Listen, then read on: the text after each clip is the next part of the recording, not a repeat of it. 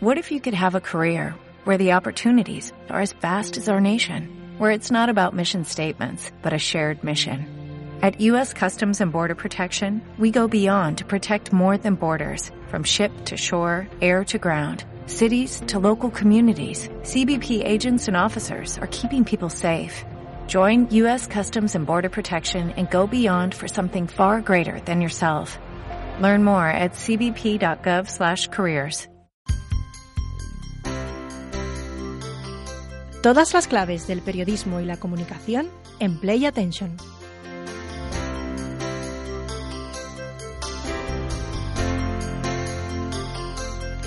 Tras este reportaje que nos sitúa en este asunto de las fake news al que dedicamos nuestra primera entrega de Play Attention, vamos a charlar en cada programa con los expertos, tanto desde el punto de vista profesional como también el académico, que para algo estamos en la universidad. Y para profundizar y andar más en este asunto, nuestro primer invitado es el profesor de periodismo en nuestra Universidad CEU San Pablo y además es investigador en la Fundación Ortega Marañón Ignacio Blanco. Él está precisamente ahora llevando a cabo una investigación acerca de las fake news y la posverdad y si no me equivoco, creo que ya la ha presentado. Muy buenas Nachos, Nacho y gracias por acompañarnos. Gracias a vosotros, encantado de estar aquí. Pues vamos, si os parece, a comenzar esta charla escuchando un momento de la entrevista que Jordi Évole le hizo al presidente de Venezuela, Nicolás Maduro, y que se emitió en La Sexta el pasado 3 de febrero. Usted ha dicho que Donald Trump le quiere matar. ¿Qué pruebas tiene de ello? Ah, todas. Ahora tengo más pruebas. El atentado contra mí se autorizó en la Casa Blanca. Se le hizo seguimiento en la Casa Blanca. Los ¿El atentado de los drones? El atentado de los drones el 4 de agosto. Los financistas y planificadores viven en los Estados Unidos y están protegidos. Le hemos solicitado su extradición, su captura y extradición al gobierno de Estados Unidos y se hacen los locos. Un programa que obtuvo una gran audiencia. Muchos aplaudieron al periodista por haber conseguido ese cara a cara con el presidente venezolano, pero a nosotros nos da la impresión de que el programa Salvados fue al final una ventana para que Maduro lanzara su discurso con un sinfín de afirmaciones manipuladas. Desde luego estamos ante un claro caso de los que se estudian en clase de ética periodística. Bueno, a mí me parece muy importante que mm, no perdamos de vista el contexto de la noticia o de la información que se está transmitiendo y tampoco el emisor que la emite. Yo creo que la audiencia, eh, en este caso la española, porque el programa se emitió principalmente en la televisión en abierto en España, pero probablemente en Internet ha circulado por todas partes del mundo. Yo creo que la audiencia es suficientemente madura para distinguir el, emisor del mensaje y el contexto político e histórico en el que se produce. Y nadie duda de que existe eh, en Venezuela una situación política muy complicada y que el presidente de Venezuela, Nicolás Maduro, es un gran propagandista eh, y, que siempre busca en el exterior los enemigos eh, que justifican la situación en la que se encuentra su país, Venezuela. Entonces, mm, este contexto explica ese tipo de mensajes, pero eh, y, además tenemos que tener eh, en cuenta una cosa: el populismo establece un terreno de juego en el que nos obliga a jugar a las personas que no estamos en el populismo. Esto es más o menos lo que explica Leikov en su libro No pienses en un elefante. Cuando el contrario, el rival político, establece un marco eh, determinado, un marco conceptual o un marco referencial determinado, a ti te está forzando a jugar en ese terreno de juego. Y ya has, perdido una gran parte de la batalla porque estás hablando de los temas que le interesa al emisor del mensaje. Por lo tanto, cuando Maduro sitúa en, no sé, en operaciones, en supuestas operaciones de la CIA con drones, un intento de golpe de Estado y de asesinarlo a él, está estableciendo un terreno de juego que ya condiciona el, discurso de lo que se está hablando y estamos dejando de hablar de otro tipo de problemas reales que padece Venezuela. Luego, tengamos en cuenta que las estrategias de comunicación por parte de políticos como Nicolás Maduro, de todos, pero desde luego en este caso de Nicolás Maduro, tienen una intención determinada y es establecer un terreno de juego que a él le conviene. Porque vamos a hablar, no vamos a hablar de los problemas de Venezuela, vamos a hablar de una conspiración de la CIA para asesinarlo a él. Por eso yo creo que el receptor en este caso tiene que estar muy avispado y, darse cuenta de la trampa que le está tendiendo el populista para no caer precisamente en ese terreno de juego en el que llevas todas las de perder. Con el caso del Brexit lo hemos visto también. En el caso del Brexit, los populistas, el UKIP, el partido eh, extremista de Reino Unido que abogaba por el Brexit, estableció una, una, agenda de temas durante la campaña del Brexit que forzó al resto de fuerzas políticas, digamos, centristas o centrales o principales de Reino Unido a jugar en ese terreno de juego. Y claro, cuando tú estás acostumbrado a elaborar un, un discurso más complejo, que está sostenido en datos, que trata de, informar a, a, la audiencia, etcétera, y te ves de pronto forzado a jugar en un terreno de juego que no habías previsto, porque te salen, bueno, pues en este caso con, los con el intento de asesinato de los drones, tú no estás preparado para jugar en ese terreno de juego. Y entonces llevas todas las de perder, porque en ese terreno de juego el que gana es el populista que ya se lo ha preparado. Y tú estás abandonando tu agenda y abandonando los temas que querías poner encima de la mesa para entrar a, jugar o, a, discutir los temas que, los otros quieren, ¿no? que el populista quiere. Luego, en mi opinión, respecto al ejemplo concreto que habéis planteado de Nicolás Maduro en la entrevista de Évole, yo creo que es un caso canónico de cómo un populista establece un terreno de juego que le conviene para salvar su pellejo y que no se hable de los problemas que él mismo está provocando en su país.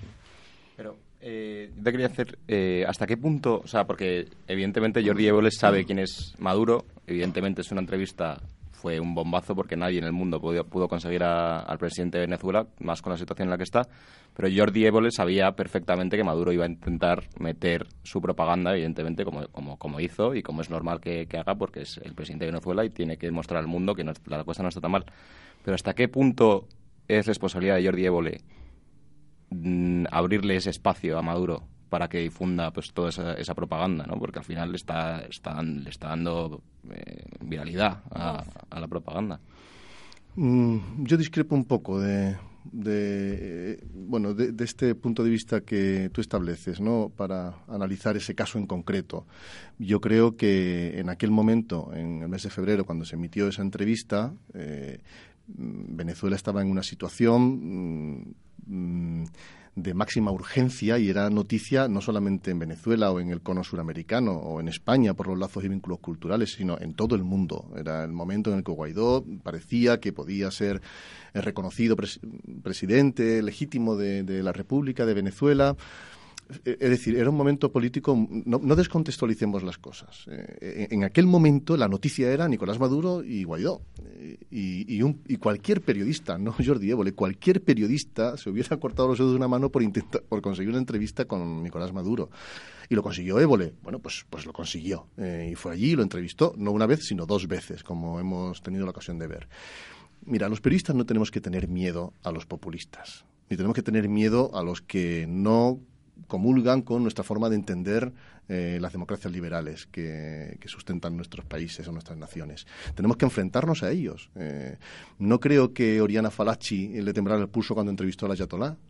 O no creo que Oriana Falachi hubiera dejado de entrevistar eh, a Yasser Arafat, que entonces era el líder de un grupo terrorista. Bueno, yo creo que esas entrevistas en ciertos momentos están justificadas porque la opinión pública necesita más información y quiere ver y escuchar de primera mano eh, lo que tienen que decir los responsables políticos de esas situaciones. Luego, no creo que el periodismo esté para silenciar algo que por otra parte no se puede silenciar, porque el periodismo no puede poner puertas al campo. Nosotros somos notarios de lo que pasa. No somos creadores de realidades mediáticas que, nos convengan según nuestro punto de vista. No, no. En Venezuela hay una situación en la que millones de seres humanos están sufriendo eh, una situación de calamitosa y de, y de urgencia humanitaria. Y el periodismo tiene la obligación de acercarse a esa realidad para contarla y explicarla lo mejor posible. Y lo que no podemos es obviar que existe un presidente que nos puede gustar más o menos, pero que es el responsable de la situación. No puedes negar esa entrevista. Cualquiera lo hubiera hecho y cualquiera debería hacerla. Bueno, en este caso el periodista bueno tendrá más o menos responsabilidad. Yo estoy de acuerdo en que había que hacer esa entrevista, pero al final eh, el responsable es el, personaje que es el que emite pues esa propaganda, ¿no? Pero eh, mm, vamos eh, con más casos y ejemplos. En este caso, ¿qué pasa si es el periodista el que lanza la noticia falsa? Tenemos un ejemplo de la periodista de la cadena Ser, Pepa Bueno, cuando emitió un tremendo error en una entrevista al que entonces era presidente del gobierno, Mariano Rajoy, cuando estaba al frente de Hoy por Hoy. Quiero ser precisa, presidente. Eh, creo que no hay ni un duro ni un euro en los presupuestos para el año que viene, ni los ha habido en, los tres últimos, para rescatar de las cunetas españolas los cadáveres de las víctimas del franquismo, básicamente, perdón, y algunas de la guerra civil. Y sin embargo, les ha dado a la Fundación Francisco Franco 150.000 euros. ¿Tiene alguna explicación esto? Desconocía lo que usted me acaba de decir. No lo sabía.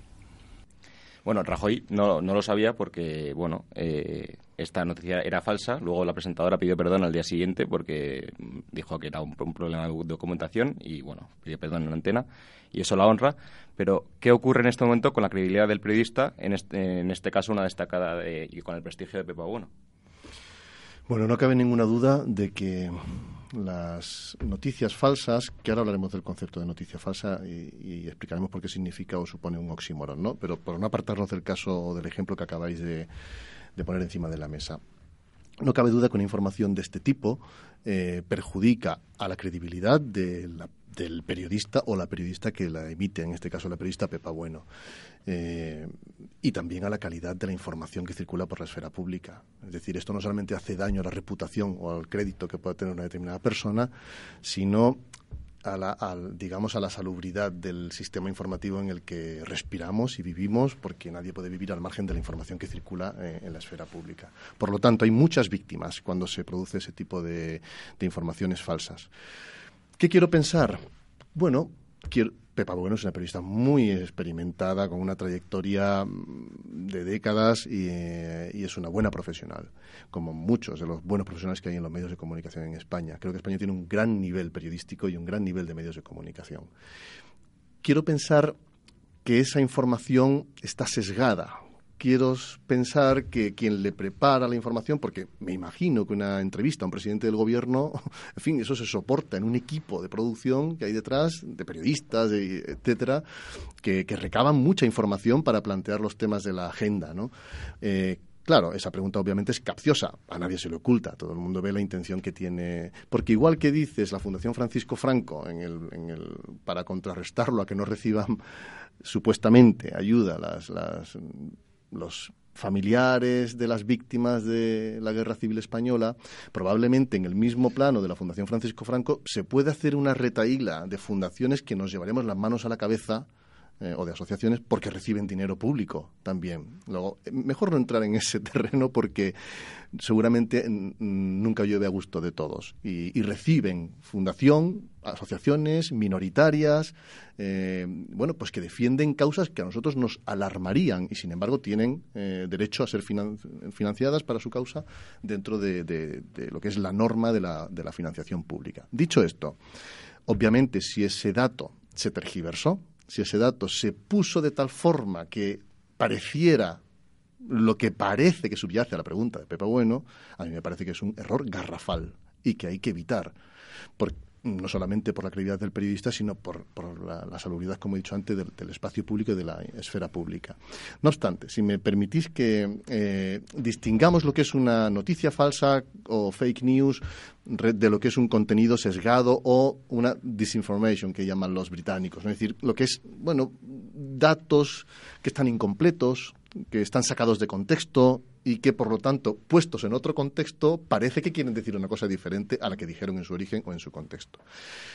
Una noticia falsa, desde el punto de vista conceptual, es un oxímoron, es decir, es una contradicción en sus propios términos, porque la condición para que cualquier hecho de la realidad se convierta en noticia es que sea verdadero, real, comprobable y verificable, y además de interés general. Esto último puede ser más relativo, pero desde luego que un hecho sea verdadero y comprobable no es en absoluto relativo, eso es un dato absoluto, como su, propia definición. Por lo tanto, noticia falsa Noticia falsa es un concepto muy problemático, que además lo está señalando la literatura académica que se, que se, viene publicando desde 2016, después de las campañas del Brexit y de las elecciones presidenciales en Estados Unidos que ganó Donald Trump. Eh, toda la literatura está señalando que el concepto de fake news es muy problemático es muy problemático porque se utiliza como una especie de cajón desastre para meter realidades informativas que no siempre son periodísticas, porque claro, de introducir el concepto de noticia pensamos que es un problema del periodismo, pero no es un problema del periodismo, es un problema de la sociedad. Y, y, además estamos considerando que son noticias lo que en realidad son bulos, mentiras, propaganda, rumores, etcétera, hechos que no están contrastados. Esa noticia eh, que Pepa Bueno, mm, supuesta noticia que Pepa Bueno utilizó en ese mensaje, tiene la misma credibilidad que el que dice que ha visto un ovni si no lo puedes demostrar o si los datos no lo permiten verificarlo, no es una noticia, será otra cosa, otro tipo de mensaje con un contenido simbólico, en este caso muy acusado, pero no se puede considerar una noticia. Por lo tanto, para terminar en esta primera parte, digamos, de la definición de noticia falsa o fake news, eh, el, el no, no estamos ante un, estamos ante una amenaza tremenda para la estabilidad de nuestros sistemas democráticos. Y es una amenaza tremenda porque la democracia liberal se basa en la existencia de una ciudadanía bien informada que es capaz de tomar decisiones complejas en contextos políticos muy polarizados. Y en la medida en que asume que el ciudadano está bien informado, la falta de información de calidad representa una amenaza, porque no somos libres ni podemos tomar decisiones eh, ejerciendo nuestros derechos civiles y políticos si no tenemos buena información. Esto es lo que verdaderamente la, amenaza de fondo de, la información o la desinformación. Pero al final estamos dando por hecho o le exigimos a la sociedad y a nuestra audiencia que sea responsable ¿no? con la información que consume y que sea lo suficientemente madura como para saber seleccionar las informaciones que consume, que lee, que escucha. Pero claro, cuando se viralizan este tipo de noticias y cuando todo el mundo acude a ellas es porque hay un problema que esa responsabilidad ciudadana no, no se está llevando a cabo. Entonces estamos dando por hecho que a lo mejor nuestros oyentes son de una manera y luego son de otra. ¿No? Bueno, intentar eh, encontrar una uniformidad en los públicos es, es una tarea absolutamente imposible y, y, por otra parte absurda porque los, los públicos al fin y al cabo es la sociedad y la sociedad es muy heterogénea, es muy compleja y, hay personas de todo tipo, ¿no? Entonces, eh, sí, claro que sí, claro que existe una responsabilidad individual en cada uno de nosotros si colaboramos a la distribución o viralización, que este verbo es un verbo bastante eh, cacofónico, pero bueno, eh, si contribuimos a la, a la expansión de, un, de una noticia falseada o de una noticia inventada yo creo que sí, creo que hay una responsabilidad individual en que tú, a través de tus redes sociales, en fin, no te creas todo lo que te cuentan y no distribuyas todo lo que te cuentan. No obstante, dicho esto que sí, te, doy la razón en el planteamiento de tu pregunta, la sociedad o el receptor tiene gran responsabilidad en detener eh, las consecuencias o la expansión de, de, una noticia nociva o perjudicial o directamente falsa como, como se ve. No obstante, de nuevo necesitamos contextualizar. Esto ocurre en ciertos contextos políticos muy polarizados. El concepto este de la echo chamber, ¿no? de la cámara de resonancia, eh, viene a explicarnos que las personas solemos consumir informaciones que confirman nuestras opiniones o leemos opiniones que coinciden con nuestras opiniones. Esto se llama el, sesgo de confirmación. Por eso las personas que son, por ejemplo, muy conservadoras prefieren leer prensa o contenidos de más, conservadores, ¿no? Y la gente que, que es el signo contrario suele consumir medios de comunicación donde encuentra mensajes e informaciones, bueno, pues que digamos más congruentes con su ideología, etcétera. Esto es un hecho demostrado que por otra parte responde a la naturaleza humana y no merece la pena discutirlo ni intentar cambiarlo. Esto es así. Las personas solemos sentirnos más cómodas y más reconfortadas cuando leemos opiniones que confirman nuestra propia opinión. Esto está muy estudiado y, no vamos a detenernos ahí. Quiero decir que la propagación de ciertas noticias falsas que han sido en fin, mm, casos estudiados y, muy importantes, como aquella de que el Papa Francisco apoyaba a Donald Trump durante la campaña del, 16, que después tuvo que salir Papa Francisco diciendo que, la Iglesia y el Papa jamás ha apoyado ninguna opción política, eh, ni, y menos en campaña electoral. Eh, de nada sirvió que el Papa lo desmintiera, porque aquella noticia falsa ya había producido el efecto que se deseaba. Más de nueve millones de personas la consumieron en los primeros instantes en que fue difundida a través de, Facebook, ¿no? Luego, ni se puede calcular el daño que hizo, la, influencia que pudo tener en ciertos votantes ultraconservadores, como algunas eh, fuentes están especulando. Bueno, eso es el terreno especulativo. Lo que trato de decir es que en esos contextos de, de echo chamber, en esos contextos de grupos organizados, que están organizados, dentro de las redes sociales es donde se distribuye principalmente ese tipo de noticias falsas. Y quienes directamente las están viralizando, dándole a like o, a compartir en sus respectivas redes sociales, es gente que está muy polarizada ideológicamente. Y yo creo que eso no, no es lo que ocurre en la generalidad como de hecho demuestran los propios resultados electorales. Las opciones políticas extremas no son las más representativas de un país. Al contrario, las opciones políticas más representativas de la generalidad de una determinada nación son las centrales, como por ejemplo ocurre en España, ¿no? Y, tiene, eso, es una, eso es un espejo o una radiografía exacta de lo que ocurre, en mi modesta opinión, eh, con el tema de la información. Quienes viralizan noticias contrarias al, al, supuesto oponente político o ideológico, gente que está muy polarizada ideológicamente, pero el resto de las personas estamos preocupados por enterarnos bien de las cosas, por quién lo puede, quién tiene la mejor solución y votar esa mejor solución, no para vengarnos, digamos, de una opción política. Para, luchar contra todo esto, ya sea por salvar a unos o a otros, se han creado numerosas iniciativas que ayudan a erradicar estas fake news.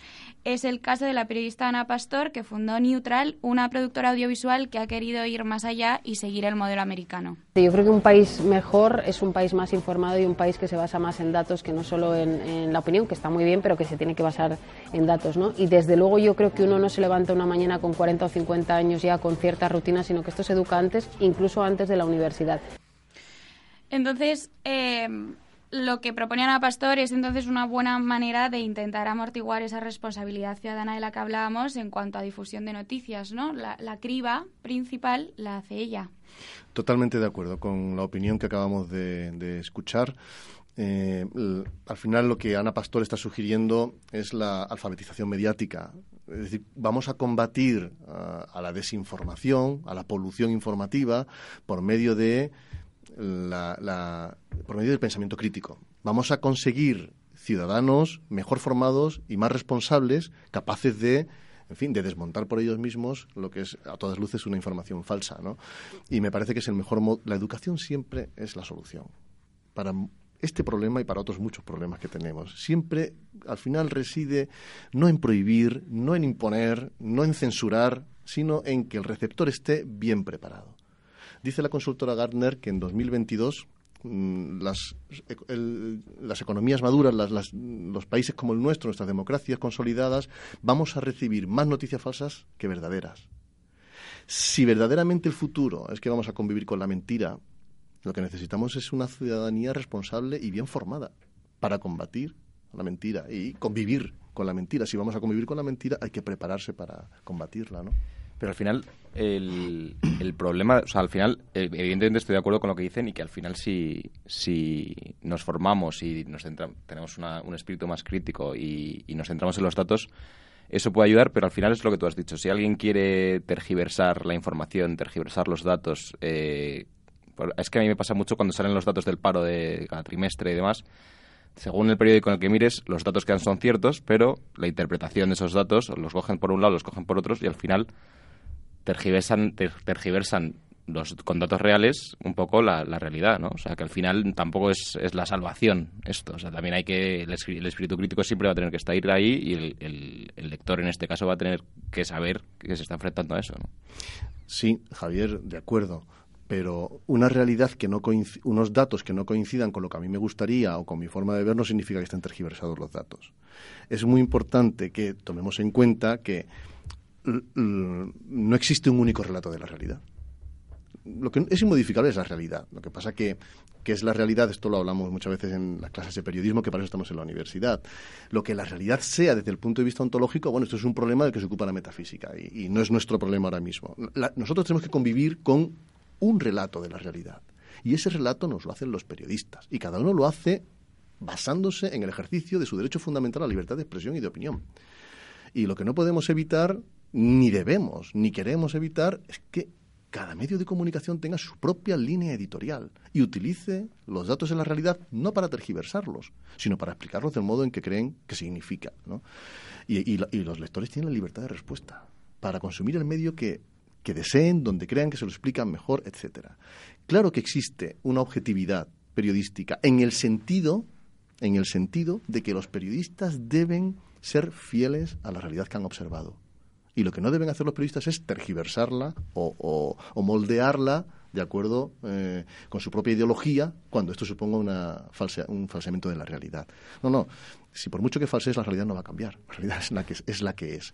Pero claro, el contexto de recepción de una noticia es algo es un proceso muy complejo. No es tan sencillo eh, pensar que no no es que nosotros al recibir el titular también lo, lo, recibimos en un contexto determinado y desde una ideología determinada y se vuelve a producir por lo tanto una nueva revisión de la realidad, insisto, ontológica de la que se ocupa la metafísica. ¿no? Luego no existe una única realidad, pero existen múltiples puntos de vista y cada uno de ellos es congruente con, eh, en fin, pues con, la ideología y la posición que cada uno ocupa en el universo, como decía José Ortega y Gasset en la teoría del punto de vista. ¿no? Podemos terminar la conversación, si os parece, con la manera en la que definimos ahora mismo el periodismo, que está claro que la definición cambia constantemente y más ahora. Si podemos resumirlo así en 30 segundos, un, bueno, un consejo, una definición que, contextualice lo que es el periodismo hoy en día a raíz de, de las fake news y el daño que están haciendo a la credibilidad del periodista. Bueno, Mm, vamos a ver, eh, insisto, las fake news no son un problema de los periodistas, es un problema de la sociedad. Porque quien emite fake news, es decir, contenidos inventados para producir un, un, efecto nocivo en la sociedad o en la política o en el clima político, no son los periodistas. Una cosa es el error, periodístico, que cualquiera, el que tiene boca se equivoca, se dice popularmente. Un periodista se puede equivocar, hasta ahí podríamos llegar, ¿no? Y das una información creyendo que es cierta, pero ha habido un fallo en la comprobación de los datos, o la fuente de tradición, etcétera. Eso es un error informativo, del cual se retracta uno. En el mismo ejemplo que ponías al principio de la conversación, al día siguiente la periodista se retractó y pidió perdón porque no estaba bien asegurada esa información o ese dato, y lo reconoció. Eso es una, eso es una cosa. Sin embargo, junto a eso está el, periodismo y la función social del periodismo. Y sinceramente, por hacer un juego de palabras, yo creo que las noticias falsas son una buena noticia para el periodismo, en el sentido de que el periodismo está llamado a vivir una nueva edad de oro, porque se va a convertir o acabar convirtiendo en la única fuente de los hechos comprobados. Y si verdaderamente el escenario al que vamos, como hemos dicho antes, es convivir con la mentira, los medios de comunicación y los periodistas van a ser la única fuente, finalmente, de los hechos comprobados. Por eso yo creo que hay una edad de oro y es un momento grande para el periodismo. Ignacio Blanco, profesor de la Universidad CEU San Pablo, gracias por compartir estos minutos con nosotros. Ha sido un placer. El placer ha sido mío. Gracias a vosotros.